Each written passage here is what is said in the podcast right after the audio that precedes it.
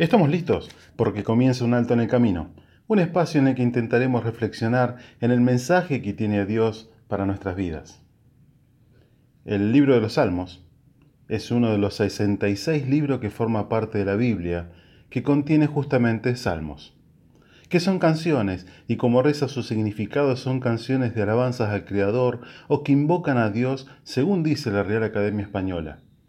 En su mayoría fueron escritos por David inspirado por el Santo Espíritu de Dios, donde volcó sus experiencias de vida, sus luchas, aflicciones, angustias, y cómo el Creador los resguardó con misericordia en todo tiempo. Por eso le canta, lo alaba, lo adora, y todo este libro es una fuente inagotable de doctrinas bíblicas, de enseñanzas para nosotros, de consejos de parte de Dios, que usó un hombre como David, un guerrero, con todo tipo de experiencias, donde hubo tiempos en que vivió perseguido por sus enemigos, agobiado, conoció el dolor producto del pecado, experimentó la protección de Dios, estando en desventaja frente a sus enemigos, pero por sobre todo, él, que supo vivir durante un tiempo escondiéndose en cuevas, deambulando por las montañas, conoció al Creador como su verdadero refugio.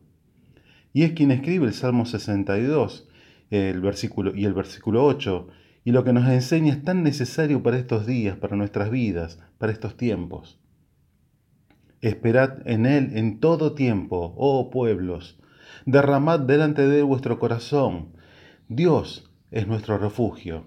Selah. Se lo leo de nuevo. Esperad en Él en todo tiempo, oh pueblos. Derramad delante de Él vuestro corazón.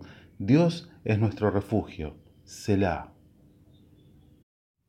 Y usted habrá escuchado una palabra final, al final, Selah.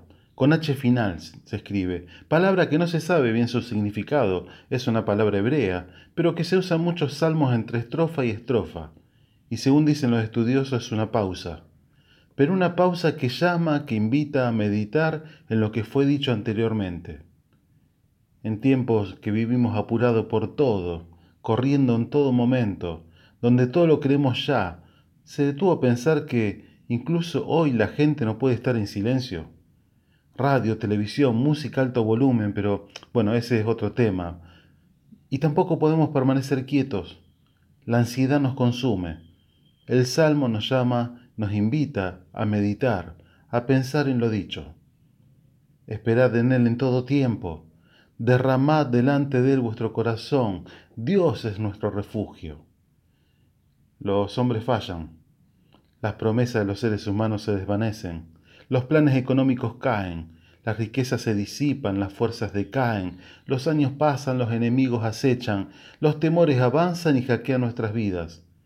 El futuro se ve incierto, pero ahí está el Creador llamándonos, invitándonos a derramar nuestro corazón delante de Él, a contarle nuestras cargas, nuestras penas, alegrías, porque Él es nuestro refugio, nuestro lugar seguro, él es nuestra esperanza.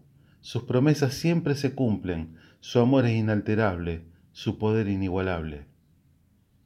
Es tiempo de que podamos decir como el salmista, Alma mía, en Dios solamente reposa, porque de Él es mi esperanza, Él solamente es mi roca y mi salvación, es mi refugio, no resbalaré.